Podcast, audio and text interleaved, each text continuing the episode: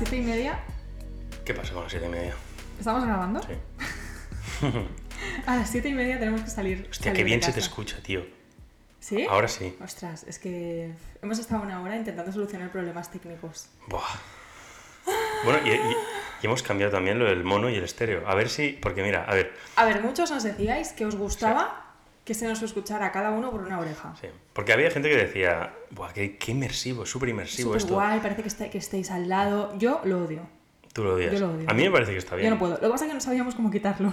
O sea, nos decíais, esa posta, a ver, no. Lo que pasa es que. A ver, mm, no y sí. No, Eh, No, y sí, porque es chulo. Eh, A ver, depende un poco, porque es lo que te digo. Hay, mucha, hay, gente, hay gente que decía que sí, que le gustaba mucho. ¿De qué te ríes? ¿De qué te estás escorjonando de mí, tía? ¿Qué te pasa? No, es que me acabo de acordar que mi hermana, es que mi hermana es un personaje. Mi hermana me dijo que estaba en el coche y como que se, se nos escuchaba a cada uno por un altavoz cuando tú hablabas. Se asustaba ¿Que se asustaba? porque le venía como una voz muy fuerte de detrás y Ya. se pensaba que había alguien, ¿sabes? Sí. Es que tienes un vozarrón, o sea, no, no Eh, yo- no. Eso sí, eso sí. Es que, No, porque mejor- hay gente que me dice que se pensaba que el auricular por donde me escuchaba a mí estaba roto. Ah, Porque tú tienes un vozarrón de la hostia y yo no. bueno, es que a lo mejor no necesitaría ni, ni micrófono yo, ¿sabes? Tiramos con el tuyo directamente y ya está. Pero bueno, el tema es ese, que había gente que decía que era súper dinámico, que parece, uh, parece que estéis ahí al lado, al lado nuestro. Hmm. Y otra gente que dice, es que me da toque, tío. A Que, mí- por- a mí que me escuche que, que por una, una oreja y por la otra, bueno, un poco a gustos. Yo me pongo un podcast y se oye así y lo dejo de escuchar. Sí, Sí. pues mira, pues mira, vamos a ver. Es que yo soy un consumidor muy, muy difícil, ¿eh? Sí. Sí. Eres sí, exqui- sí. bueno, exquisita, ¿no? Como en todo. Vida. Perdona, pero, que, pero ¿cómo que esto lo tenías ahí guardado? ¿Cómo que como en todo? Hombre, eres exquisita. ¿Soy exquisita de qué? Porque te gustan los detallitos, te gusta... Te gustan las cosas detalladas, que estén muy bien hechas. Hombre, que- sí, pero un mínimo, ¿no? Sí. Pero se nota cuando algo lo he hecho yo. Porque Sí. está bien hecho. Sí, está bien hecho normalmente, pero tardas Ah. mucho en hacer las cosas. También. Hola, ¿cómo estamos hoy, eh? bueno, vamos a dejar esta conversación aquí para... eh, bueno, pues empezamos, ¿no? Empezamos con, con este episodio. La verdad que hemos tenido una semana muy caótica, mm, absolutamente caótica. Em, Carlos ha estado una semana fuera, luego ha vuelto, luego me he ido yo, luego he vuelto yo y ahora se va él. O sea, hemos Mm. tenido... La semana que viene me voy una semana... Bueno, casi toda la semana Sí. te dejo solita. Somos, somos compañeros de piso eh, y esta semana ha sido muy complicado, así que encontrar este hueco para grabar también ha sido un poco caótico, ¿no? Sí. Pero sí. bueno, aquí estamos. Bueno, para- porque de hecho hoy es San Juan. Hoy es San Juan. Hoy es San Juan. Sí, y el... A ti el- que te gustan, te encantan los petardos, ¿no? A ver, a mí no es que... A ver, a mí es que me pone muy nerviosa, me pone nerviosa los ruidos fuertes. Soy Mm. como un perro. Mm. Me pongo muy nerviosa, me asusto. Entonces, a ver, a mí me gusta tirar bombetas. Ah, bueno, sí. Las que tiras hacen... Esa Es una mm, chorrada. Bueno, a mí me gusta tirar bombetas. Lo otro es como que... Bueno, a ver, es que tú sí que es verdad que tienes un problema con los, con los sonidos eh, fuertes. ¿Por qué me asusto? Te asustas muy rápido. Mira, hoy, es que hoy te he dicho, Lena, y ha pegado un salto. O sea, tía, estaba a tu puto lado. Es que no sé, a veces, a veces es como, o a veces estoy andando por detrás y me da un salto y hace, ¡Ah! O sea, ¿quién va a ser? Estoy en ¿No? mi puto mundo, estoy en mi puto mundo, es igual, o sea, Sí, es que sí. no, mm, no, no tengo explicación para eso. Pero sí, la cuestión es que me asusto mucho. Total, no- nos vamos, nos vamos a pasar el fin de semana fuera, Mm. lejos de la antena 5G. Eso es otro tema que me perturba últimamente. Tenemos una puta antena 5G enorme delante de casa. Cuando nos mudamos aquí. ¿Te acuerdas que veíamos, que veíamos fotos? Había manifestaciones. Había, había muchas fotos de manifestación en contra de la, de la antena 5G y yo veía la foto de la de, la de este y decía, Carlos, a mí esta antena me suena. Total, salgo al balcón, la tengo delante. Eh, y me estoy muy paranoiada con el tema de la antena 5G. Desde que me he leído el libro de Carlos Stroh, Supervivir, me dan ganas de mudarme al campo. Total, que este fin de semana nos vamos al campo, sin la antena Al 5G, campo. muy lejos de la antena 5G. Y tenemos la maleta hecha, lo tenemos todo preparado para acabar de grabar y salir corriendo. ¿Lo conseguiremos? Pues no lo sabemos. Yo cada vez más estoy eh, con el tema de la montaña, es como que cada vez me llama más. Mm. Cada vez que estoy cerca de la montaña y de la naturaleza, es como que. De hecho, los, los japoneses, creo que son los japoneses, ¿no? Que, que llaman. eh, tienen como una. mm, como si fuese una terapia, paseo. Baños de bosque. Baños de bosque, exacto. Hacen baños de bosque y es básicamente que se van a andar por el bosque y es como que es terapéutico. Mm. Y, y como que les cura pues, de depresión, de estrés, de... Bueno, también en, en Japón también tienen la mayor tasa de suicidios en- por temas de trabajo porque están hiperexplotados. Sí, sí. No sabía esto. Sí. De hecho, de hecho em, sabes que allí es, eh, bueno, no sé si tradición, pero si te quedas dormido en el trabajo está visto de buena manera porque es como que trabajas tanto que, que te da, o sea, que te quedas dormido, te lo O sea, juro, es el te lo puto juro. colmo del ¿No, capitalismo. no lo sabías eso? No lo sabía. Te lo juro, tía. No O lo sabía. Yo, solo, yo solo sabía que dormían en, en, las, en los hoteles nido de estos, que Sí, eso también. Mira, dice, Eh, esta práctica sigue muy enraizada en la cultura japonesa. Las personas, las personas que lo hacen deben quedarse dormidas mientras están sentadas en su oficina. Está bien visto dormir en el trabajo. ¿En serio? Que sí, que sí. Yo- Ah, mira, ¿y, uh, ¿y cómo se llama dormir en el trabajo? Y pone Inemuri contra el Karoshi. ¿Cómo?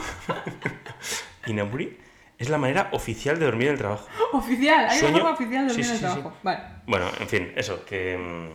mm, Pero bueno, imagino que al final estar tan, tan destrozado, luego se van a dar baños de bosque y mira, y así pues al menos compensan un poco, ¿no? Me parece horroroso. No sé, yo tengo muchas ganas ya de, de- de- de estar fuera de la ciudad. O sea, cada vez me sienta peor vivir aquí. Mm, mm, Nos vamos a ir Mira. al pueblo, ¿eh? Sí, sí, sí, sí. No, sé. Que tenemos una pelea eterna de que yo soy de Barcelona, yo quiero vivir en Barcelona para siempre y Carlos no. Entonces él quiere irse a su pueblo. Entonces estamos ahí. Bueno, mi pueblo Mm. o, o algún sitio al final fuera de la ciudad. De hecho, ahora estamos viviendo en, en un lado de, bueno, eh, digamos en la parte más alta, no, no es parte alta, parte alta de Pijerío. Parte alta eh, de por- verdad, de que está elevada. eh, exacto, parte alta. De, de que está en la montaña. al- al- exacto, cerca del, del Parque Güey, de hecho. Em, y, y la verdad que es que se nota, o sea, cada vez que vas subiendo, primero que notas el aire más frío y, despu- y también menos cargado. Sí, y yo eso sí, cada vez lo noto más y es como que noto que más me afecta en la, en la, en la salud, ¿sabes? Tengo Sí. como la mente más despejada cuando voy al campo y todo esto. Lo noto. De hecho, bueno, esta, esta, esta última semana me fui con, con amigos a a Azores Mm. y, y la verdad es que, bueno, para la gente que no haya ido a, a Sao Miguel, eh, es espectacular. La naturaleza allí es como, bueno, es como una mezcla entre el País Vasco, Tenerife, como una, una isla así con, con acantilados, pero a la vez con selva un poco amazónica y con, bueno, con piscinas naturales de estas, cascadas, espectacular. La llaman la, la Isla Verde y allí es que en, en tres días estaba descansadísimo y seguro que es por la naturaleza. Yo cada vez me noto más como estoy en la ciudad como el tema de las radiaciones electromagnéticas de la luz. De Mm. verdad que me noto como cansada. De hecho, nos compramos una tarjeta, bueno, te la regalé yo porque me entró la paranoia. Una ¿Cuál? tarjeta Ah, sí, sí. para el móvil que es para reordenar, o sea, como para reordenar el campo electromagnético, las radiaciones que el móvil produce, Mm. ¿no? Y sí que es verdad que cuando no la llevo Esto y es un, poco, es un poco de sombrero de, es un poco de sombrero de jalata, de este papel de aluminio de, de me, me están leyendo el- la mente. para que no me lea, la- para que no me lea los Sí, pensamientos. sí. O sea, yo soy un poco escéptico con esto. Yo me lo creo. Yo, es que yo cada vez más me lo creo. Sí, Además, es que bueno. el, el, el, tema del tío este, el Carlos Stroh, es to- todo lo que dice lo respalda con un, Con la ciencia, con, sí. con- con un artículo, que, que- o sea, con estudios científicos. Sí. Entonces, lo explica de una forma que es como muy física. O sea, Mm. se respalda en la física, en plan, oye, electrones, neutrones, no sé qué, no sé cuánto, si esto, si esto se quita, entonces pum. Entonces dices, coño, es que es lógico, ¿no? Mm. Sí, no, a mí, a mí lo único que me, que me chirría un poco es el, el sí, reordenar el campo electromagnético. ¿Cómo, ¿Cómo hace es- esta tecnología eso, sabes? A lo mejor es que no estoy informado del todo. No, no, yo Y- tampoco, y- ¿eh? Y, te seguro, o sea, una cosa es que, que es- estoy seguro que las ondas electromagnéticas al final son, al final te afectan de alguna manera en tu organismo. Es 100% seguro eso. De hecho, por ejemplo, si dicen que si, si sois hombres, em, dicen que si llevar el móvil cerca de, de los testículos, eh, lo que hace es De los testículos. que te los huevos. De los huevos. Los huevos, las pelotas. Bueno, que, que, bueno, al final te puede, te baja la calidad del, del esperma y también diría que hasta te baja la testosterona. Y eso Mm. No sé si es por el tema de la calor, que también. No, bueno, además. Este- es por tema de la calor, pero además también es por las ondas, ¿no? Sí, el, yo, bueno, em, muy mm, rápido y resumido, el tema de, de la tarjeta esta se llama tecnología Spiro. Es una Mm. tarjeta que tiene unos, una, especie de imanes que lo que hace es reordenar, reordenar el campo electromagnético. A ver, em, decía una metáfora en el libro para entender esto de una forma muy rápida, ¿vale? Imagínate cómo se queda una pechuga de pollo cuando la metes en microondas. A que se queda seca, a que se le va la huella. se Pues, queda claro, pero, pero la estás Vale. acribillando. La estás acribillando Vale. con una frecuencia muy alta. Pero la- en las ondas de microondas son las mismas que las ondas de telefonía. Sí, es claro. la misma onda en menor cantidad, pero constante. Entonces, las radiaciones deshidratan. No, pero mucho más, o sea, con mucha más frecuencia, que es o sea, lo que al final constante, hace. constante. O sea, Con- poquito, constante y con o sea, mucha más a- frecuencia, A, de menor, frecuencia cantidad, menor cantidad, pero más tu, tu, tu, todo el rato, todo el Sí, rato, sí. todo el rato. Entonces, sí que es verdad que, bueno, el- al final los núcleos de las células están formados de, de neutrones, electrones y las mitocondrias también funcionan con electricidad y, y con, con estos minerales. Entonces, tiene sentido, tiene bastante sentido visto de esta forma cuando se explica así que es, nos quita energía, eh, les quita electrones a las células y al final tienes radicales libres que son oxidantes y generan enfermedades y te deshidrata. Literalmente te está deshidratando por dentro. Sí, pero, pero también Entonces, es verdad, también es verdad que- poco, pero tucu, yo qué sé, dolores, Claro. dolores de cabeza, cuando hablas mucho por teléfono, Sí, eso sí. em, cuando estás mucho delante del ordenador, estas cosas afectan. Y bueno, total, que estoy muy paranoiada con el tela 5G. Mucho, en plan hierbas, en Creo plan... que- sí, sí, pero creo, creo que, creo que hace falta un poco de más de estudio sobre el tema. Seguro que nos afecta y a lo mejor en un futuro dicen, hostia, es que esto era malísimo y a lo mejor mm, No os preocupéis que mi research no va a acabar aquí. Ahora me voy a obsesionar con el tema. Me voy a obsesionar con el tema y voy a descubrir cada minucia. Y os la voy a contar. O sea, a mí cuando me da por algo, o sea, me vuelvo experta. Dentro de poco estaré aquí yo con el sombrero de hojalata, pero voy, me voy a informar sobre este tema y algún día os lo haré en profundidad para que estéis tranquilos con vuestros móviles en los bolsillos. Todo el mundo con la tarjetita de electromagnetismo. Me hace mucha gracia porque cuando, bueno, mucha gente nos pregunta cómo nos preparamos esto. Pues cada uno tiene un- una nota en su iPhone y nos vamos apuntando cosas random. En plan, yo qué sé, me pasa algo y digo, hostia, esto lo voy a apuntar para el podcast. Y lo apunto. Pero es que a veces lo apunto de forma que luego no entiendo lo que he apuntado. o sea, Hoy, hoy lo has mirado, ¿no? ahora lo acabo de mirar y veo, y veo que pone música a Sagumo. Luego había uno que ponía Snaquito gasolinera. Snaquito. Ah, ¿Tú sabes, ¿Tú sabes lo que es Snaquito gasolinera? Porque yo no lo sé. eh, Y lo he, lo he apuntado yo. Snaquito gasolinera puede ser el típico cuando tienes un road trip en coche que siempre te paras a coger el snaquito de la Sí. gasolinera y entonces como que como siempre comes bien menos cuando tienes el snaquito de la gasolinera que porque nos cogemos chuches y nos cogemos Yo- patatas que nunca lo comemos eso. Puede ser, es que yo que sé que paranoia me, me he montado con el snaquito gasolinera. O sea, a mí a veces. Tío, parece como, como podría ser como una banda de música.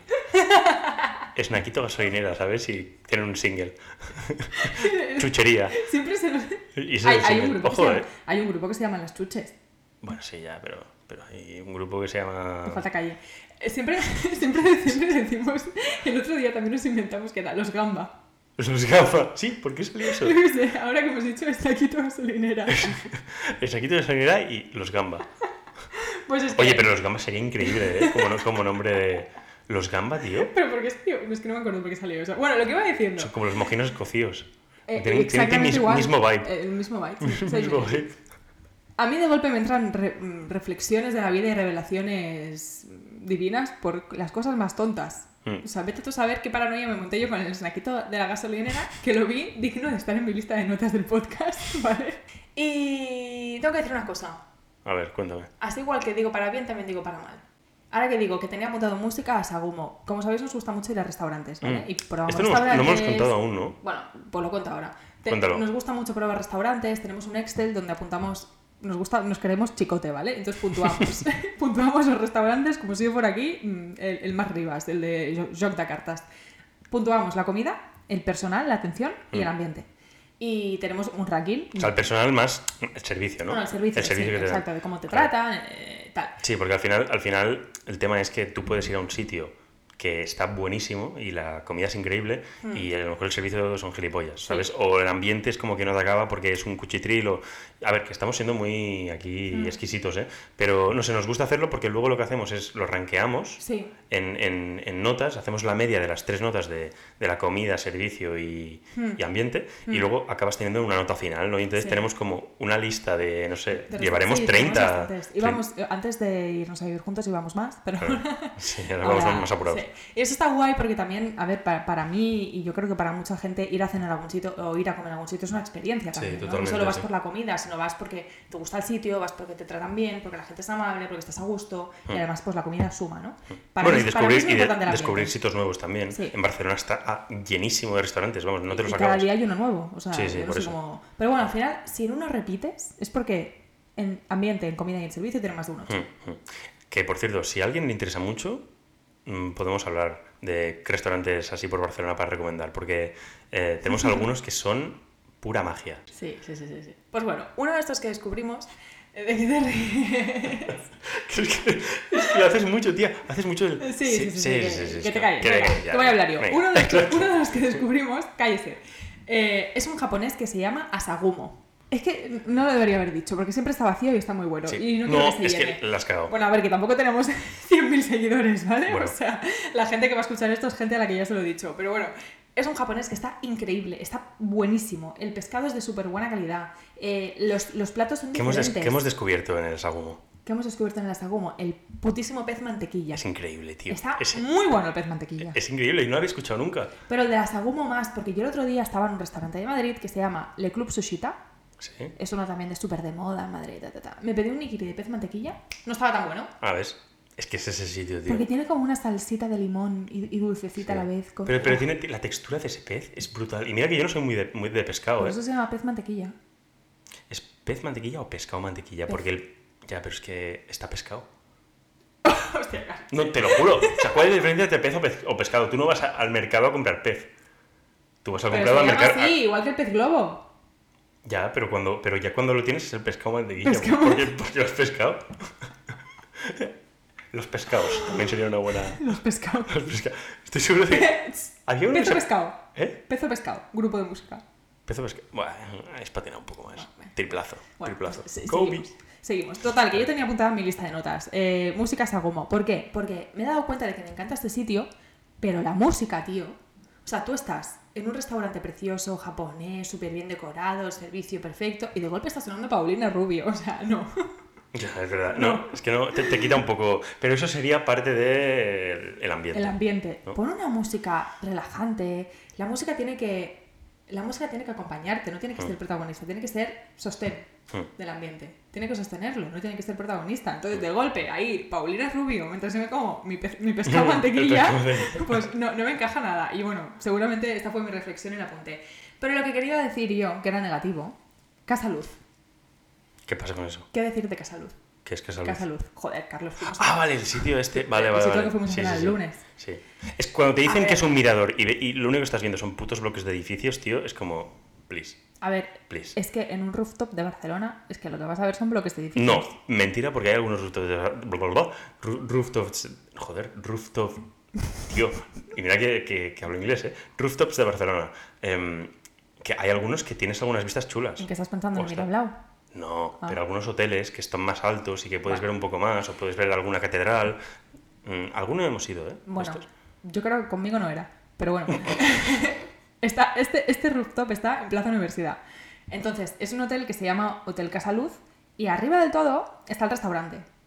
Entráis por el hotel, ¿vale? No, no os despistéis. Pues em, ya fuimos hace poco, bueno, hace poco, hace unos años, cuando abrieron, y cerramos muy bien, tal. Es caro, es caro. Pero es que el otro día nos gastamos 90 euros por una comida que me pareció bastante mediocre. Mm, Me parece que ha subido el precio y ha bajado la calidad. mm. Yo, sinceramente, mi recomendación es que si queréis ir a este hotel, mm, vayáis a tomar una copa, vayáis a tomar unas bravas o vayáis a hacer brunch, que está muy bien el brunch. El sábado y el domingo hay música en directo y está muy bien. Mm. Pero no vayáis a cenar, porque es que me Es que- racaneó tanto. Sí, es que no hay cosa que me dé más rabia en la vida que tener que, o sea, pagar mucho y no haber comido del todo bien. O, Mm. o haber comido mal. Que no digo que comiésemos mal, ¿eh? Pero era como... ah, Forzado. Pues, pues esto nos pasó con el Casaluz. Bueno, pues ya está. Yo cuando me enfado lo digo. Y cuando estoy contenta también. Elena indignada. Era indignada. Muy bien. Tengo otra recomendación de restaurante. ¿Qué hago? ¿Voy o no? Venga, va, venga. Voy o no, Bueno, voy o no. Últimamente estoy yendo mucho a Madrid, ¿vale? Porque, bueno, por trabajo. Y, mm, y le decía el otro día a Madrid, que Madrid me gusta mucho, a, a Carlos le decía, Madrid me gusta mucho, pero Madrid es como un amante. Mm. Barcelona es como un marido para mí. Yo cuando llego a Barcelona digo, guau, me marido. Por eso te vas a Madrid. casa. Madrid es como amante, es Por eso como te vas a. Eh, no, no me apetece ahora tener amantes en este momento. Vale, a lo mejor sí, vale. Fui a cenar a un sitio, por favor, tenéis que ir con mi amiga Aina, un saludo desde aquí, que se llama Rosy la Loca. Rosy la loca. Todo era una fantasía de sitio. Una fantasía de sitio. Tenían cócteles que tenían tazas súper raras, todos los platos te los servían. Nos sirvieron un tataki de atún en un barco que salía humo. Mm. Había un sombrerero de Alicia en el País de las Maravillas hablando con la gente, estaba decorado precioso, o sea, de verdad que parecía que estabas en la madriguera de Alicia en el País de las Maravillas. Sí. Era súper chulo el sitio, me lo pasé súper bien. Rosy era loca, lo recomiendo un montón. Está bueno el nombre, menos. Y también era diferente y, y el precio muchísimo más asequible que la Casa Luz, que nos cobraron 100 euros casi por un tartar de, de tomate. Nos estamos cagando en la mitad de restaurantes aquí. y- Pues mira, eh, Págame. pues cuando se hace bien se dice, mira bichi catalán. ¿Sabes que, ¿Sabes que la gente me está empezando a enviar fotos tomando bichi? ¿En serio? Tía, ¿eres una puta influencer de bichi? La gente se hace un bichi. Así, así, empiezan, foto. así empiezan los influencers, ¿eh? El otro día, Tía, el otro tía, día mira, el, el problema que tienes tú, te voy a decir, el problema que tienes es que tú subes a mejores amigos historias, que es muy buena, tío, es que es buenísima, o sea, es, es muy gracioso. Lo pones en mejores amigos en Instagram y digo, tío, hazlo en público porque vas a ser una puta celebrity. Pero, Eh, bueno, es que, bueno, me, me sigue demasiada gente. Debería hacerme otra cuenta. que no? ¿Por qué? ¿Qué más da? Bueno, no- ¿Pero, no. qué, pero qué más da? Si estás, si estás haciendo un podcast soltando chorradas, tío. Mm. ¿Qué más da? Pero yo, yo no digo tantas chorradas en este podcast, ¿eh? Podría decir muchas más. O sea, Vale, la- la- las barbaridades que digo por mejores amigos no es lo que Pues, digo en este pues podcast. suéltalas, suéltalas alguna vez. No. Lo que pasa es que ya, claro, la gente ya tiene el... ah, Les hablas de dieta cetogénica, ¿no? Y Sí, entonces ya dicen, "Uh, serio". esta persona sabe, ¿eh? Pero entonces le sueltas una barbaridad. Sí, Vale. sí, sí, sí, sí. Oye, pero que al final es la dualidad del hombre y de la mujer. Y de la mujer y de, y de la Ruiz en este caso.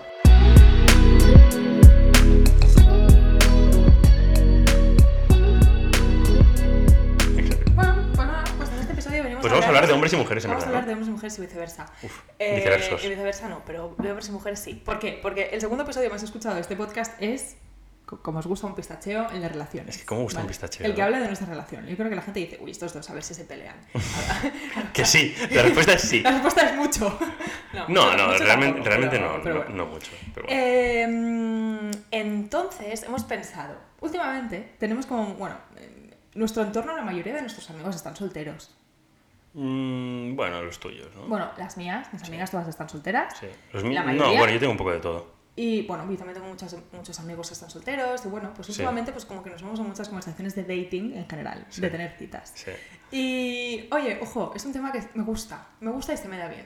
¿Sí? Me ¿Se gusta y se me da bien. Vale. Pero oye, pero vamos a dar primero un poco de contexto, ¿no? Porque tenemos que decir aquí ¿Qué? cómo nos conocimos tú y yo. Nos conocemos en Tinder. Uh, Esto es algo que hay gente que aún no sabía. sí, pues mira, mira, mira, hoy ya, hoy ha salido. Pero es que, mira, sinceramente, es que no hay ningún problema. O sea, de hecho, No, no, no hay ningún tipo de no, problema. pero, pero ahora ya no tanto, yo creo, pero es un... Antes había un estigma de que si conocías a alguien por, Hmm. por eh, redes sociales, no, era para follar solo. Sí, o que era algo como de desesperados. Sí, exacto. O Es algo como, ay, no, como- no, o- que solo va a haber gente rara en Sí. Tinder, ¿no? Pero cada vez conozco más gente que se conoce por, por redes sociales Mm. o por, o por eh, apps de citas, ¿no? Y acaban, y acaban estando juntos. Y yo conozco a gente que se ha casado, se ha casado em, conociéndose por ahí, que están, mm, han estado toda la vida. Bueno, toda la vida no, porque no les, no se ha dado tiempo, ¿no? Pero, Nosotros. pero nos- bueno, ya, sí, ya veremos, yo creo Sí. que sí. Bueno, en fin. Em, no, pero a ver, el, el tema es que, em, o sea, tú en general no te habías hecho. No, no, no. Nunca te, nunca te o sea, habías hecho. yo me hice Tinder, estuve dos días y, me, y, y fui, Yo- y fui pescada. Yo la pesqué, pescada Elena. Sí. Pez de mantequilla, Pasé de, de- pasé de pez lena a pescado A lena. pescado. Choca. Me gusta. Vale. eh, entonces, eh, yo sí, yo sí que había usado eh, em, y tal. Ahí pico palabra, Y- pico palabra, sí, sí, bueno, de hecho tenía, tenía estrategia. eh, o sea, Es era- que esto lo hablamos después, porque es que me parece. Bueno, en fin, vale, Vale, continúa. Sí, entonces, em, es que hace falta una estrategia. Para los hombres hace falta una estrategia. Continúa. Esto lo digo.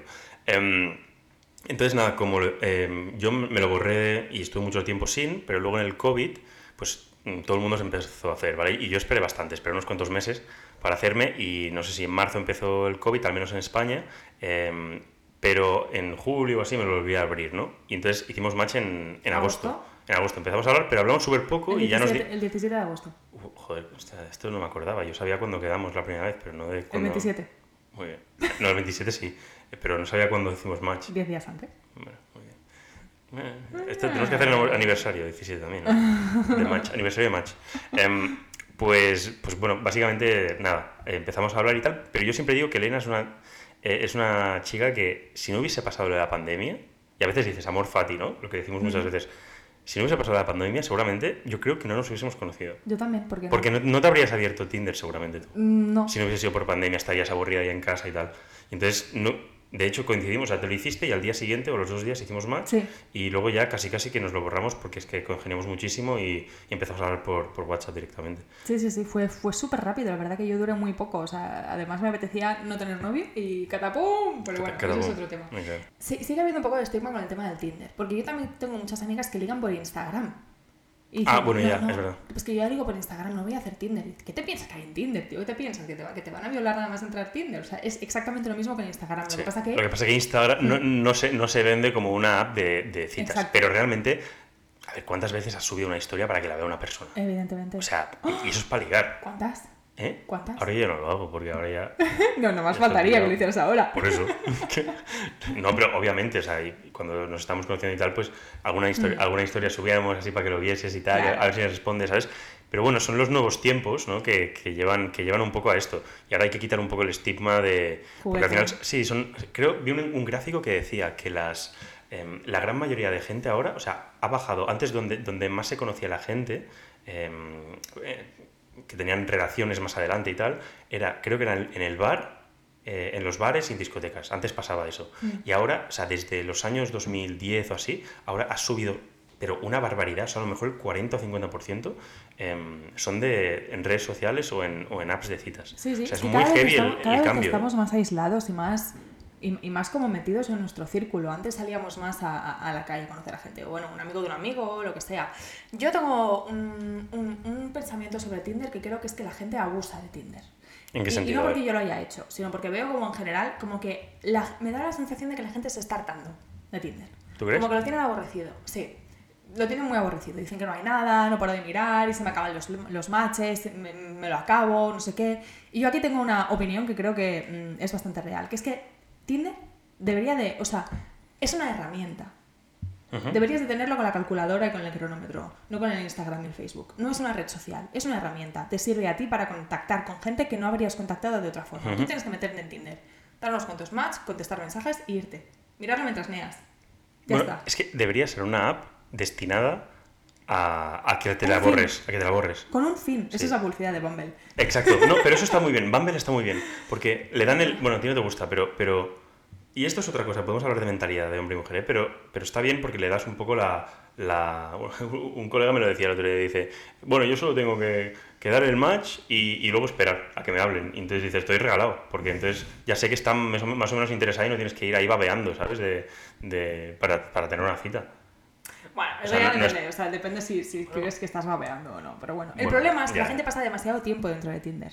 Pasas tanto tiempo Sí, sí, sí. mirando y, y match con este, más con el otro, hablando con este, hablando con el otro. O sea, tiene que ser algo que. Un puente. Un puente, porque yo, yo paso, hola, te conozco, match, pum, gustamos, quedamos, pum. O sea, hay que directamente ir a la vida real. Porque es que si no, entras en el bucle de Tinder y no sales. Sí, pero a ver, también te tengo que decir que es muy fácil quedar y que no seáis compatibles. O sea, porque al final, ahora ya lo han, lo han filtro previo. Ahora lo han, filtrado, sí, claro, lo han filtrado un poco más, pero porque ahora ya ponen intereses, ponen gustos, entonces es mucho más fácil pues que vas a tener algo en común con esa persona, pero antes es que era solo una foto de perfil y una descripción y ya está, y no había nada más, ¿eh? Y ahora, bueno, al menos lo han mejorado un poco y ahora es más fácil. Lo que pasa, que yo lo que creo que pasa con Tinder también, aparte de que el típico de, ah, es un mercado de carne, no sé qué, bueno, esto es, eso, esto es otra, otro tema, ¿no? Lo que pasa con Tinder también es como que, que tienes tantas opciones, ¿vale? Que tienes como parálisis por análisis. Sí. Y entonces, a mí me pasaba en una época que es como que tienes tantas opciones, hablas con tanta gente, que al final es como que no te decides. ¿Sabes? Y yo conozco bastante gente que le pasa esto. Hmm. Que es como, y en Instagram pasa igual, ¿eh? Al final, como tienes todo el mundo a, tiro, a un tiro de mensaje, pues entonces es como que no acabas decidiendo o no acabas quedando, ¿no? Y es muy curioso, porque esto lo hablaba con, con unos colegas eh, el otro día, em, que se ve que la generación de hoy en día es la que está, eh, la que tiene menos sexo y la que está más soltera. Y la que está más, em, ¿cómo se dice? Lonely. eh, eh, Sola. Coño, sola, exacto. La que está más sola. Y es, y es curioso porque estamos hiperconectados, ¿no? Mm. Estamos más conectados que nunca con todo el mundo, pero a la vez es cuando estamos más solos y menos follamos, realmente. También lo, lo, mm, vi un, una, mm, un dato que decía también que, creo que eran los hombres de Estados Unidos, pero también se pasaba a Europa y a Mm. países civilizados, que decían que es cuando los hombres más, están más solos de su... De, de, bueno, en los últimos 100, 200 años, em, y en gran parte es por esto, a lo mejor pues por el tema de, del gaming o de, o de las redes sociales, como, es como que la gente o sea, no conecta tanto como conectaba antes, porque claro, estás en casa, estás, estás tal, no salías a la calle, entonces te obligabas un poco a Sí, socializar. Es como que no- vives a través de tu avatar, ya sea el de Claro, la PlayStation, exacto, y no ya tenías- sea el de Tinder, o sea... Claro, y no tenías el entretenimiento que tienes ahora en casa, que tú te puedes quedar en casa y me entretengo y mira, ya lo paso bien, pero antes te obliga, para hacer algo, si no te, vamos, eh, es que te, te morías en casa de aburrimiento, tenías que salir fuera y al menos tener un poco de interacción con la gente, ¿no? Hmm. Y no sé, es que esta paradoja me, me hizo pensar bastante porque digo, tío, es como cuando menos interacción, tanto con, con amigos o amigas, ¿no? Pero también a la, a la vez con, con parejas, que, que es cuando pues, eh, menos relaciones sexuales estás teniendo. Y es, es curioso porque es que estamos hiperconectados hoy en día. No sé, me pareció bastante interesante. No, no, es súper interesante. Bueno, y con el tema de Tinder este, es curioso cuando hablo contigo, es que me hace mucha gracia hablar contigo de tema de ligar y tal, porque ver, ¿por es que tenemos como, venimos como de mundos muy diferentes. Yo estoy acostumbrada a encontrarme con hombres que hacen lo que te da la gana contigo Mm. y tú estás acostumbrado a encontrarte con tías que hacen eso. No, mentira. Mentira, pues Mentira. lo hemos hablado bastantes veces. Pero, pero no, creo que no. O sea, sí que estoy de acuerdo en que tú a lo mejor tienes más esa experiencia con los hombres, pero yo lo que digo es que los hombres, la gran mayoría no son así. De hecho, es la regla de Pareto. ¿Vale? El 20% de los hombres se llevan al 80% de las mujeres, normalmente. ¿Vale? Entonces, hay muchos que están solos o, o- o jugando a la Play o, o lo que sea. Lo que pasa que em, eh, a lo mejor tú, tú- tú los ves mucho más porque causan mucho más ruido, ¿sabes? Pero A la ver, gran no, o sea, mayoría... no o sea, es que causen más ruido, que me he encontrado con todos. O sea, no, no, no. no. Esto, yo, no- creo, yo creo que también lo has... lo has- no, pues será que yo y mis amigas solo nos encontramos con ese 20% de los bueno, a ver, puede ser, pero a lo mejor entonces es un tema de que solo vais a, a ese tipo de gente. No, puede ser, puede ser. Estamos aquí para discutir esto. Ah, vale. Estamos aquí para discutir esto. No, no, sí, sí. Entonces, claro, yo, yo lo único que digo no es que digo que las mujeres sean así, ni mucho menos, ¿eh? porque hay de todo. Y me he encontrado de todo. Pero sí que es verdad que, que hay hombres que son así, sí, son más players y tal, pero al menos yo, el entorno que tengo y tal, en general no suele ser. Es que me hacía mucha gracia cuando hablábamos de estas cosas, porque yo cuando les cuento, ahora ya no, pero cuando cuento problemas que tienen mis amigas o algo que lo comparto todo con mi novio, evidentemente, lo siento mucho, es como que cuando tú me dices cosas de tus amigos, yo digo, joder, es que los tíos son así, no sé qué, no sé cuántos, y tú me dices, es que yo no lo veo para nada así porque en mi entorno ninguno es así, o sea, ninguno de tus amigos, ni tú tampoco, porque tú siempre has sido bastante bueno, eres el típico hombre con el que nos hemos solido encontrar. Y esto el otro día también estábamos hablando con mi mejor amigo que Pero vino ¿por aquí a qué, casa. qué, qué es que no, que no te sueles encontrar? Yo creo que hay dos tipos de hombres. A ver. Y esto es muy típico tópico, pero es así. Como los good guys, los nice guys Sí, y los cool guys, que Va. son así como guays. vale. Pero esto ya no es que seas guay o no. Yo creo que es la forma en la que te relacionas con el sexo opuesto. Si desde Mm. la escasez O la o desde la abundancia. Hmm, Entonces, a lo mejor tus amigos son los típicos que se relacionan desde la escasez. Y yo me encuentro con los típicos tíos que se, están orgullosos de haberse conocido. Entonces, como que se relacionan desde la abundancia. Y yo me relacionaba desde la escesez, ¿sabes? O sea, es, Mm, es- son- son son, son dos sinergias, roles sí. que yo lo, lo he experimentado mucho desde la posición de desventaja Sí. a- a- a- am- con los hombres. Vale. Y tú lo has, experimentado más, lo has experimentado más al revés, como que estabas en desventaja con la Bueno, yo, mujer, yo, con las especia- tías. yo especialmente, a lo mejor cuando más joven un poco más, pero, Mm. pero no, últimamente, o sea, y antes de conocerte tampoco, tampoco sí, pasaba esto. Em, pero bueno, o sea, yo creo que he encontrado de todo. Lo que sí que estoy de acuerdo es que eh, hay un tipo de, de tío que es el nice guy. Mm.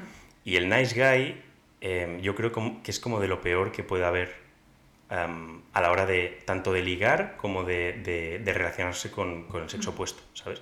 Porque ¿Cómo, cómo definirías el nice guy?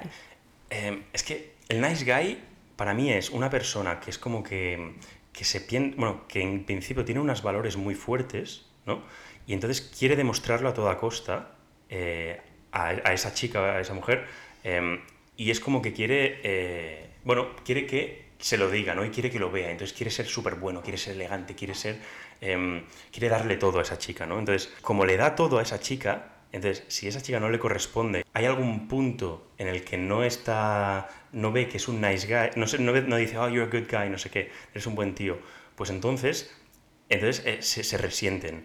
Entonces, el nice guy para mí es un tío que, no, que realmente no es, no, es, em, no es real, ¿sabes? Sino que tiene una fachada de, de ti- de tío bueno, pero realmente si eres un tío bueno no hace falta demostrarlo. Y, y no, y no esperas nada a cambio cuando haces acciones buenas. Eso para mí no es un nice guy, eso para mí es un putísimo psicópata.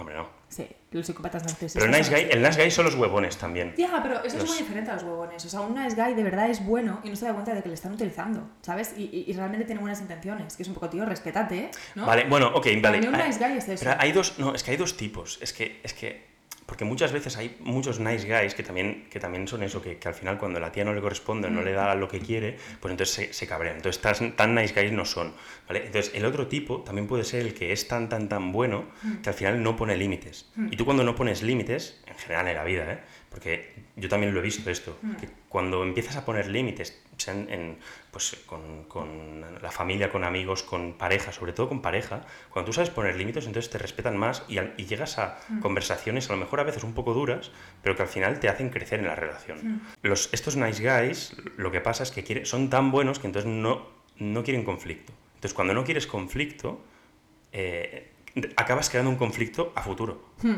Porque estás rehuyendo de ello, pero no puedes rehuir siempre de ello. ¿sabes? Yo he sido nice guy. Claro. Entonces, hay que tener a veces conversaciones difíciles, porque son las que te hacen avanzar en, en la relación. Y Sí, y sobre todo cuando estás conociendo a alguien. Claro, es que esto es un tema muy interesante. Cuando estás conociendo a un chico o a una chica, Mm. me hace gracia porque los hombres tenéis como muchas estrategias. Yo he sido, una, he sido- víctima de una trama de seducción por parte de Carlos. a ver, A ver, hacías, hacías cosas como aposta ¿cómo qué? para ¿Qué provocar un dices? efecto en mí. Pero eso lo hace todo el mundo. Pues yo no lo hacía. O sea, Pero lo haces o conscientemente o subconscientemente. Lo que hablamos un día con, con- con tu amigo, con Vlad, y era mi amigo también, ¿eh? Vlad es, es un buen cha, es un, es un pana, ¿eh? ah, ¿es Vlad. tu- ¿es tu amigo ahora Claro, también? sí, Vlad es, sí, es ¿Quieres colega. pelear? Vlad es colega. ¿Qué pasa, Vlad? Em, pues, eh, ¿qué, qué- qué estábamos comentando? Como que, que era, bueno, que, que- que a veces hace falta, o sea, que no son estrategias, sino es, es saber tener eh, ya, relaciones, relaciones sociales y a veces estudiarlo no significa que seas maquiavélico, sino es solo pues que te interesan las relaciones sociales y sabes cómo actuar con la gente en según qué situación. Ah, es que sí, que sí, que sí. Pero ¿qué estrategia seguiste conmigo? ¿Contigo? Es que hay veces que te digo de cosas y dices, bueno, eso lo hice aposta. Bueno, pero, porque, pero, pero no tenía ninguna estrategia así como, como una puta partida de ajedrez de ahora F4 mueve a E3. Dejabas morir una conversación por la noche para retomar por la mañana y seguir hablando. y Hombre, que no claro, se acabara. Eso lo, hace, eso lo hace todo el mundo, tío. Eso hace, porque, porque luego, claro, porque lo dejas, dejas, dejas lo que me has comentado y tal, entonces ya luego seguimos la conversación Bueno, durante todo el día. pequeñas cositas que Bueno, dices, peque- tío. pero tía, son pequeñas cositas que son como para darle un poco Yo de estaba chispa. pensando que eres tío Claro. ocupado, que eres tío guay, Bueno, eso que eres tío independiente. No, eso- eso también. Estabas diciendo, bueno, las 10 de la noche, no le voy a contestar más hasta mañana. No, no, no, no era así. no era así. Se ponías tu pijamita de trenes y te ibas a dormir. y yo mientras tanto pensándome que eres un tío guay. No, no. Ah, Pero no, bueno, no era, ¿no? No era, no era Eh, tío eh. No, esto me conecta con una cosa muy interesante que me gustaría comentar. Que es Ah, que lo del box. No, sí, al final Bueno. yo tengo la teoría que... eh, y, y yo es lo que, lo que hice contigo, ¿vale? Yo, yo no hice nada. Y, y aún así se salió bien. Yo tengo la teoría de que... Pero es que vosotros no hace Cuando- falta que hagáis nada. No hace No hace falta. falta que hagamos nada con... Esa es con- la diferencia. No, mentira, sí que hay que hacerlo. Con el 20% de los hombres que son unos putones sí que hay que hacer Yo creo que no. Yo creo que no, sinceramente. Sí que hay que hacer cosas, sí vale. que hay que hacer cosas. Eh, yo tengo una teoría, que es que em, hagas, o sea, tú deberías de ser siempre 100% tú, sin intentar hacer ningún tipo de estrategia. Porque hagas lo que hagas, si a esa persona le vas a gustar, le tienes que gustar aunque le vomites en el zapato en la Sí, primera cita. Eso está muy ¿vale? bonito, sí, sí. Eso es muy bonito, pero es que yo lo he pasado muy mal, ¿vale? Porque yo también he estado en relaciones, en situaciones en las que pensaba que si pestañeo más fuerte de lo normal, entonces se va a desenamorar de mí. O si ahora le digo esto, le envío dos mensajes en, verdad, en vez de tres, mm, va a pensar Pero que no sé qué. esto os tal. pasa a las mujeres, tío. Que- Es, que es si algo nos- si generalizado. nos pasa, Carlos? Es algo ¿Que si generalizado. nos pasa? Es ¿Que que, si tío, nos pasa? Por eso digo que somos tan diferentes, los hombres y las mujeres, somos tan diferentes, tío. Y, y por eso a veces, o sea, hacen falta, pues no hablo de estrategias, hablo de, de diferentes maneras de actuar porque mentalmente somos muy diferentes.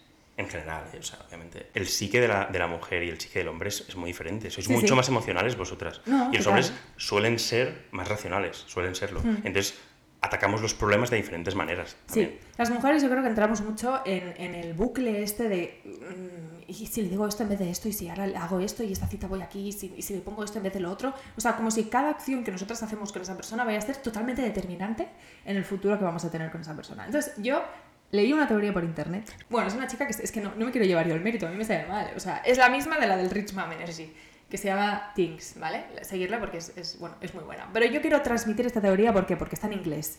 Y yo creo que mucha gente tiene... O sea, a mí fue como eye-opening para mí. Y yo esto lo quiero compartir con todos vosotros. Entonces voy a ser la traductora al español de esta teoría. Es una teoría que se llama Box Theory, la teoría de las cajas, Hmm. ¿vale? Esto ya se lo he contado a algunas de mis amigas y les, y les gusta mucho esta teoría. La teoría es, y tú ahora que estás aquí sentadito me vas a confirmar si esta teoría es, ¿cómo, cómo lo ves desde el punto de vista de un hombre? Cuando un hombre conoce a una mujer, en la que, con la que podría tener una relación romántica, Sí. automáticamente le mete en una, la mete en una de, estas tres cajas. Tres. Tres cajas. No tiene nada que hacer con ella, no le interesa absolutamente nada. La caja del rollo ¿Sí?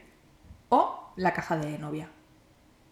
Vale. Es una decisión instantánea, rápida, y cuando estás en una caja no puedes pasar de una caja a otra, es imposible. La cosa es, si estás en la caja de novia, vas a seguir estando en la caja de novia, hagas lo que hagas. Le vomites encima, te tires un pedo delante suyo, digas cualquier tontería. Vale, te lo puedo comprar. Voy a acabar. Digas, cualquier Joder, tú, y esta mano de, de digas, cual- digas cualquier tontería o, o le calles mientras habla. ¿Vale? Hagas lo que hagas, digas lo que novia. digas, le hables cuando le hables. Si te da la gana hablarle, le hablas. O sea, cualquier cosa que hagas no te va a sacar de la caja de novia. ¿Vale? Y si estás en la caja del rollo, cualquier cosa que hagas, por mucho que te esfuerces, por mucho que no le escribas, por mucho que intentes ir de guay, por mucho que te intentes hacerla interesante, vas a seguir en la caja del rollo. Por mucho que estés cinco meses saliendo con él y él te diga no quiero nada, no quiero nada, no quiero nada, no te va a cambiar de caja. Entonces, ¿esto para qué sirve? Para quitarle la presión de encima a las mujeres. Porque las mujeres pensamos que cualquier cosa pequeñita que hagamos va a afectar directamente a nuestra relación con esas personas. Entonces, la cosa es, quítate la presión de encima. Spotlight effect, ¿no? Sí, quítate la presión de encima. Tú tienes que ser tú misma. Tú ya estás en una caja. La suerte está echada. La suerte está echada. Así que di lo que te apetezca, ponte lo que te apetezca, escribe cuando te apetezca, queda cuando te apetezca, mm, todo cuando te apetezca. Porque si estás en la caja adecuada, no hay nada que puedas hacer para salir de ahí. Porque realmente te habrá comprado por lo que tú eres. Mm. Esa es la cosa. Vale. A ver, te tengo que decir, para mí no hay tres cajas, hay dos. ¿Ah. Sí, claro. Bueno, sí, porque la caja de no, no te interesa ya directamente ya... Bueno, pero es una caja. Bueno, vale, sí, sí, ok. Si, si tú sabes que no te interesa, es que directamente no, seguramente no vaya a pasar nada, a no ser que vayas muy tullido en, en una discoteca, a lo mejor, pues mira. Yo creo que tienes razón. Si te ponen la caja de novia, mm, sí, es muy difícil que salgas de ahí. Em, no van a querer solo un rollo, ¿vale? Ok. Pero, si estás en la de rollo, puedes acabar pasando a la de novia. Esa es la excepción que confirma la regla. Aquí está la cosa. Luego siempre está la típica persona que dice, sí, pues que yo tengo una amiga, mi amiga María, estuvo dos años pico y pala con un tío y al final él decidió que sí que al final quería ser su novia. Vale, si tú quieres estar dos años detrás de un tío suplicando por su amor Sí. para que al final te cambie de caja, mm, es tu Sí, problema. pero, pero también hay veces que empiezas como un rollo, ¿no? O que no... o- no como un rollo, vale, es que es diferente, porque tú puedes empezar como que no quieres un rollo, o sea, como que quieres un rollo pero que no quieres una relación, y luego Mm. acabas como en eso. Como por ejemplo, empezó tú- empezamos tú y yo a lo mejor. ¿no? Eh, Carlos, tú estuviste en la caja de novio desde el Sí, no, no, y tú también, y tú también, pero en un principio pues vas con un poco pues con, con la distancia, ¿sabes? Em, claro, pero sí que hay, puede haber la posibilidad de que estés de rollo y tal, entonces cada vez más te vaya gustando esa persona y acabas. Eso yo creo que sí que puede existir. Entonces, lo de la caja de poner el rollo y de ahí no te mueves, bueno, no sé si es eh, del todo cierto eso. Pero, Pero- si te ponen la caja de novia... Pero tú estás 100%. hablando de un cambio de mentalidad interno. O sea, que, que yo te meto en la caja de rollo porque yo no quiero nada, pero luego en el momento en el que yo quiero una relación, ¡pum! automáticamente estás en la caja de novia. Siempre hay una contrateoría. Y Pero Elena, la- Elena, perdón, perdón. O sea, a ver, las, pero es que las cosas no son, no son tan rígidas. O sea, las cosas, tú, no, tú no puedes solo encajetar. Es como, es como etiquetar a una persona. Hay muchos grises, hay muchas... ¿Sabes? No, no, Hmm. Tú puedes ser flexible, la gente también puede cambiar, puede cambiar gustos, tal. Entonces, no sé, o sea, estoy de acuerdo que a lo mejor ir de novia a rollo, pues no, no creo que pase, pero, pero tú siempre puedes... Pero yo creo que son casos, siempre son casos como muy concretos y son excepciones que confirman la regla. Y yo creo que sí, yo creo que si no pones a una persona en la caja de novia directamente, es porque hay algo que, que te chirría o tienes algún red flag ahí que... Pero si estás constantemente, constantemente, constantemente, llevas un año con este tío, que sí, sí, que sí, no, que sí, sí, que sí, no. Si fuera que sí, ya habría sido que sí. Por lo que tú dices, pues los tíos son muy simples. Si un hombre te quiere llamar, te llama. Si no me quiere ser tu novio, lo es. ¿Sabes? No estaría, no, pero claro, es que no. Eso, si pasa eso, es es- esta situación, la, las situationships Pero esto, es, pero esto es si tienes, si tú como tío tienes las cosas claras. Porque si no las, si la- no las tienes claras, entonces no sabes qué es lo que quieres. Y, o las mujeres, que hay veces que no sabes lo que quieres. Hmm. Si problema- tú tienes las cosas claras, entonces seguramente ya digas, vale, esta persona me encaja para ser Claro. eh, mi pareja. O esta persona, pues a mí no, mm, solo quiere rollo. O a lo mejor es que ya no estás, estás fuera de la etapa de rollos, que también puede ser. El problema es cuando la, caja de rollo se cronifica. Uy, ¿qué es eso? Cuando la caja de rollo se cronifica, No, que ya, estás ya, ahí, que se sí, que sí, no, que se sí, que sí, no, y llevas tres años en la caja de rollos. Ah, bueno, ya, Eso ha c- pasado. coño, Yo conozco casos. Pero ahí, ahí a lo mejor es donde, otra vez, tienes que poner límites. Tienes que decir, oye, Exacto. Entonces, esto es una herramienta, es una herramienta más en la caja de herramientas, para que la gente se dé cuenta de dónde está y para quitar la presión. Porque luego también hay otra teoría que se llama reverse, reverse box theory, o sea, la, te- la teoría de la caja revertida, mm, que es las cajas, estas son las cajas de los hombres, luego están las cajas de las mujeres. mm, Las mujeres tendemos a, en cuanto conocemos a un hombre, ponerlo directamente en dos cajas. La caja del marido o la caja de no me interesas. o sea, no hay rollo posible. Normalmente tendemos a meterlo en la caja del marido. Tú conoces a un hombre y lo metes en la caja del marido y ya te estás imaginando qué zapatos vas a llevar el día de la boda. Tío, ¿qué cojones, tío? La- nos pasa esto a veces. Entonces ya idealizas, miras su Instagram, ves una foto con su hermana y dices, ¡guau! Vamos a ser súper buenas amigas, vamos a tener nietos muy, mm, sobrinos muy guapos. Ya te imaginas toda su vida con él y ya, bueno, has visto que ha estudiado, entonces le idealizas de una forma Claro. porque lo has puesto en la caja del marido, que luego cuando tú quedas con él, no eres tú misma. Porque te has montado una pedazo de peli en tu cabeza y sientes que tienes que fingir para machear las- la, la- la idealización que te has hecho de esa persona. Entonces, Claro, eso pero- pero hace ves- que te comportes raro, que no escribas cuando quieres escribir, que no seas tú misma. Pero no ves que eso, eso, eso es lo que decías de la escasez. Sí, allí vas desde la escasez completamente. Hmm. Exacto, porque, no le, totalmente. porque no le das tiempo. a- no- a- o sea, entonces asustas a esa persona. Hmm. Porque dices, tío, espérate, vamos a ver cómo tiran las cosas. Y por eso digo que puedes pasar del rollo a la, al- a la pareja, porque a ver qué tal las cosas. Y luego ya, pues vas, vas viendo a ver qué tal, ¿no? Y a lo mejor es un flechazo, o a lo mejor requiere un poco más de tiempo. Y si, obviamente, pues estás durante meses y meses y no hay ninguna, em, nin- ningún avance, pues entonces ya, Ya. plante- plantearte las cosas. Pero Si las es cosas mutuo, si es mutuo no pasa nada. El problema es cuando nosotros os hemos puesto en la caja de marido y vosotras nos tenéis a nosotras en la caja del rollo. Ahí es donde está, ahí es donde está el, el, Sí, claro, claro. el shift de poder. Esto al final tiene sus matices, pero es solo una forma muy sencilla y muy ilustrativa de simplificar una situación muy compleja. Mm. Si tú te ves en una situación así, es tan fácil como decir, hostia, es que le he puesto en la caja del marido. Para atrás, rebobinemos. Y lo sacas de ahí. Solo va en la caja del marido quien se lo merece. Solo. Cuando tengas, cuando tengas pruebas tangibles. La caja del marido es como la caja de Pandora. Nadie puede tener acceso a esa caja. Y esto lo tienes que tener muy claro. Flightes femeninas de ahí fuera. O sea, es sencillamente cuatro cosas para, hostia, muy fácil y muy ilustrativo para tú en tu día a día poder darte cuenta, hostia, es que me tiene en la caja del rollo, retiro. O, ¿sabes? O, o sentirte segura, porque si estás en la caja de novia, nadie te va a sacar de ahí. Entonces, haz lo que te dé la gana. Emborráchate si quieres, mm, sé tú misma, dile que meditas en la primera cita, como hice yo contigo, y Sí, lo tuvo. dijiste. O sea, ¿por sí. qué me fue bien a ti conmigo, a, a mí contigo? Porque te dije lo que quería, No, es verdad. fui 100% yo misma. Sí, pero, pero eso también es, fue porque fue mutuo. Porque Ya. si yo hubiese tenido la barrera de la barrera de no, no, no, yo aquí, uy, no, no, esto yo, yo no le digo mis cosas en la primera cita o, o no, o no me abro. Entonces, al final, si vas desde una posición de, de bueno, abierto, ¿no? Hmm. Y, y a conocer y a, y a pasarlo bien y tal, pues entonces todo es mucho más fácil y todo fluye mucho más. Y yo creo que por eso también nos fue bien. Hmm. No, no. En, en un principio ya teníamos tan claro que, que podía funcionar y Totalmente. que iba al futuro, ¿no? Y luego, mm, bueno, siempre hay como dinámicas que te puedes, o sea, te- tú te puedes dar cuenta si realmente estás forzando que te guste a alguien. El otro día estaba hablando con una amiga que tiene ahí una cosa con un chico y tal, y me decía, bueno, es, es listo, eh, se porta muy bien conmigo, me- cuando estoy con él estoy súper bien, me río muchísimo. Y le digo, tía, me estás hablando de él como cuando hablas de un piso. Tiene buena luz, está reformado, tiene dos baños. Bueno, hay espacio de almacenamiento. La, la mentalidad de escasez que creemos que siempre nos vamos a encontrar en un player, cuando encuentras a alguno que más o menos te encaja, tendemos a conformarnos con él. Entonces pasa esto, sí, bueno, es majo, tal, no sé qué, tal. Cuando hablas de un hombre como si fuera un apartamento, no, no te está gustando tanto. Pero también hemos hablado muchas veces de que tienes que tener el punto de... O sea, porque eso es ro- romantizarlo un poco, Mm. ¿no? Tienes que tener el, el punto de que el corazón, ¿no? Y que haya sentimiento y, y te haga, pues, yo sé, mariposas o lo que sea, ¿no? Pero que a la vez también el- la cabeza te diga, es una buena decisión, ¿sabes? Entonces, el hecho de que sea listo, me haga reír, me haga no sé qué, también es algo que, Sí. que es, que viene de cabeza, que es como, hostia, pues mm, bien, ¿no? No es, solo, no es solo, porque creo que es un poco tóxico si solo es cómo me hace sentir, No, y es como, eh, pues eso, quieras o no, es una, un, des- un- un balan- desbalance ¿no? Eh, Hmm, eh, hormonal. y emocional el enamoramiento. De hecho, es como si estuvieses drogado, lo han dicho, esto científicamente Sí, sí. está probado, es como si estuvieses drogado. Entonces, claro, no te puedes guiar solo de eso.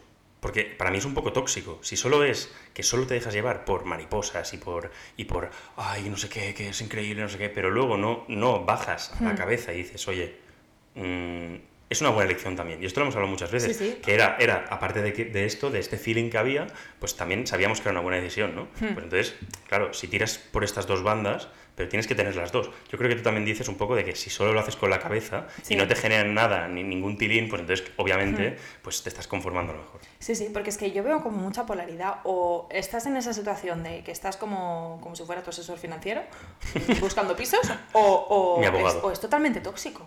Entonces, bueno, Sí. es un poco de mm, un poquito de spicy Sí, de las dos. ¿no? exacto. Es un, es un equilibrio. un Estamos, de, estamos de acuerdo, ¿no? Es Me da, dame la no. Venga, muy bien. Muy bien. pues venga, a seguimos. a. Bueno, seguimos. Realmente nos tenemos que ir. No, lo digo porque es que si no, no vamos a llegar y San Juan. ¿Sabes qué me encantaría? ¿Qué? Que nos contéis vuestros, vuestras mierdas.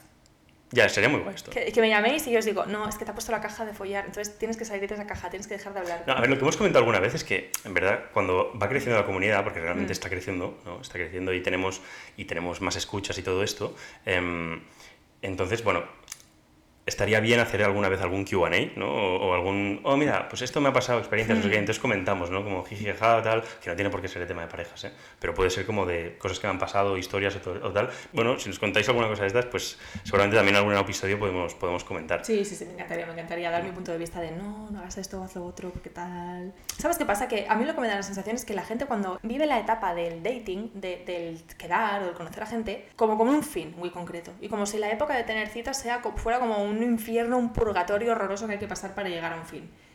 Y me parece que es un- una mentalidad totalmente errónea, porque tú tienes que. Es como una época de, cole- de re- recolectar información. ¿El qué? El, el quedar con gente, el estar Ah. soltero, el ir teniendo citas, el conocer a gente. Es una época de recolectar información de lo que te gusta, de lo que no, de si me lo paso bien con este tipo de personas, de si esto tal, de si esto lo otro. ¿Cómo serías tú si te dijeran que dentro de un año vas a conocer al amor de tu vida? A que lo verías todo totalmente diferente. Disfrutarías del proceso, conocerías a gente y te reirías, porque dices, no sé si va a ser el amor de mi vida o no, porque yo sé que le voy a conocer, me quedan 63 días para conocerle. Puede ser esto o puede ser que no lo sea, pero sabes que le vas a conocer. Entonces vives esa etapa con tranquilidad. Mm. Descubres cosas, mm, recibes estímulos, conoces a gente, disfrutas de tu vida, porque es un camino, es un proceso y hay que disfrutarlo. Ahora mismo la- el, el estar es- soltera no, parece eso- que sea como una etapa horrorosa que tiene que durar lo menos posible para encontrarlo. No, no, no. Ok, yo estoy. Yo de hecho soy de los primeros que dice siempre que después de una relación larga. O si no has tenido nunca. O si no te. No, no, no, pero, pero después de una relación larga, o, o si. Bueno, que también puede ser, que yo, por ejemplo, estuve soltero mucho tiempo también desde. desde bueno, desde que tuve mi prim- mi- la primera novia. Em, la primera. O sea, creo que cuando estás en una relación larga, lo que tienes que hacer es tener tiempo para ti mismo. Eso es lo primero, ¿vale? O sea, y estar soltero te hace aprender muchas cosas. Y estoy de acuerdo en que tienes que tener experiencias y tienes que tener no sé qué. Pero yo creo que hasta cierto punto. Tienes que hacer un poco de introspección y decir, oye, espera, ¿qué es realmente lo que quiero? Entonces, cuando sabes realmente lo que quieres, hay veces que no hace falta experimentarte tanto. Sí, sí, sí, en, en eso estoy totalmente de acuerdo. O sea, no me refiero a que tengas que experimentar muchísimo, me refiero a que las cosas que te suceden en la vida, ¿cómo te las tomas? Porque parece que cada, que cada vez que conoces a un, a un tío y no sale bien es como, joder, fallido. Como Ah, si no, estuvieras fracasando, ¿sabes? Es- me refiero, Bueno, a ver, me pero refiero es a- o sea, yo estoy muy de acuerdo en que hay que tener tiempo de introspección, etcétera. Yo- a mí no hay nadie que le guste más la introspección que a mí. O sea, en eso estamos de acuerdo. Me refiero a que las interacciones, como para aparearse, el proceso de apareamiento, se vive con angustia. Y se vive como, con, con- con- como, si tuviera, como si tuviéramos un timer en plan tic-tac, tic-tac, tic-tac. Otro te ha salido Pero es mal, que- pero vas que a morir pero es sola. que- te sí. puedes morir de ganas de tener novio, pero no encuentras a nadie. Sí, puede pasar. Si estás en esa situación, no tienes que vivir el proceso como si fuera cada interacción fallida un fracaso. No, claro. No, sí, sí. diviértete, aprende todo lo que puedas. Yo a lo mejor también en otros momentos de mi vida, si hubiera sabido que en 2020 te conocería a ti, Hmm. me habría comportado muy diferente. Entonces, como que tú tienes la certeza de que te va a ir bien, mientras tanto, disfrutas y no te agobias. Y aprendes, y eres exigente, y descartas lo que no es para Exacto, ti. exacto. Y vas, y vas haciendo filtro, a Claro, eso me refiero. pero- y poniendo límites. Y, entonces- Exacto. y siendo, claro, y entonces en eso estamos de acuerdo. O sea, al final hay que experimentar, pero Hmm. yo creo que hasta cierto punto, y si al final algo sabes que no te cuadra, no forzarlo demasiado, porque entonces ahí es cuando estás, te estás yendo un poco. Y es donde a lo mejor Claro. te puedes empezar a perder porque, porque dices, hostia, ¿por qué no ha funcionado? Pero tú ya seguramente desde un principio sabías que esto no funcionaba. Exacto, pero entonces no te, no te aferres, claro, no te que yo aferres. tengo esto. 27 años, entonces ¿qué hago? Ese es el problema, ese es el problema. Bueno, si queréis hablamos más de esto en profundidad en algún momento. Bueno, si, si interesa podemos hablar del ¿Sabes tema, cuál es mi tip práctico de esta charla? A ver, suéltalo. Hacer, hacer una lista. Una lista de qué. Coges tu iPhone, notas, marido perfecto. Tío, esto, esto, esto, esto los tíos no, no lo hacemos. ¿Que no? No. No tienen que coger el... Es que qué diferentes somos sí, en somos esto, muy ¿eh? diferentes. Ponte en, en tu situación ideal de tus sueños. ¿Cómo es tu marido? ¿Cómo es tu marido teniendo en cuenta cómo tú eres? ¿Qué te gusta a ti? ¿Qué quieres tú de una persona? Lo apuntas. Y luego compara los idiotas con los que estás quedando. Posiblemente no tengan nada que ver. Entonces ahí hay un problema. Sí, pero eso, eso lo que hace es hacer completamente eh, lo opuesto a fluir. O sea, estás No, no, no, no, cero. para mí, no, no, para Porque mí está- es... estás ahí como, "Hmm, me, me saco mi libreta y No, empiezo, "Hmm, no, check. no, porque no, listo, no, no, check". esto es conocerse, saber lo que quieres y saber lo que te gusta. Sí, claro, vale. y luego ok. fluyes. Vale, vale, y luego ok. vas descubriendo si la persona encaja o no. Pero saber lo que. O sea, tú tienes que saber lo que te gusta, porque si no acabas contigo Sí. es de. Ay, es que se No, está todo el día jugando a la Play. Ah, pues si tú querías un marido activo, haberlo buscado. Bueno, vamos a dejarlo aquí porque nos tenemos que ir. Pues vamos a llegar tarde Sí, a nos comernos, a comernos la coca de San Juan. Yo solo espero que hagáis vuestras listas, decirnos qué os ha parecido la Box Theory. Eh, y nada, pues seguiremos más para adelante. Hay más teorías que puedo comentar. ¿eh? Sí, hay más teorías. Hay más teorías. Podría- bueno, hay- Podríamos hacer una sección en la que yo digo teorías y tú me dices tu opinión más masculina. Vale, porque es que seguramente mi, mi opinión masculina va a ser qué es lo que a mí me gusta, qué es lo que no. Entonces, si veo algo que a mí no me gusta, pues fuera, ya está. Es que al final es, ser racional, quieras o no, ¿eh? Mm. Sí, sí, sí. Y, y- y por eso digo que los hombres a lo mejor somos un poco más, más así, porque solemos ser un poco más racionales, Y- de pensamiento sí, más lógico. Totalmente. ¿sabes? Y estas herramientas que yo estoy dando son herramientas para racionalizar Sí, un manojo de, de emociones intensas que en, la- en las que nos vemos las mujeres cuando Vale. estamos conociendo a alguien. Vale, vale, puede ser, Porque ayuda a poner orden. Te O lo sea, compro. ayuda mucho a poner orden. Y, Mm. a, y a tú, al final, un to-do list. Yo cuando estaba también en, en estos momentos que estaba súper ansiosa de qué hago, es que me quiere, no me quiere. Te ayuda mucho que te digan qué es lo que tienes que hacer, cómo lo tienes que hacer, cuándo. Entonces, reglas.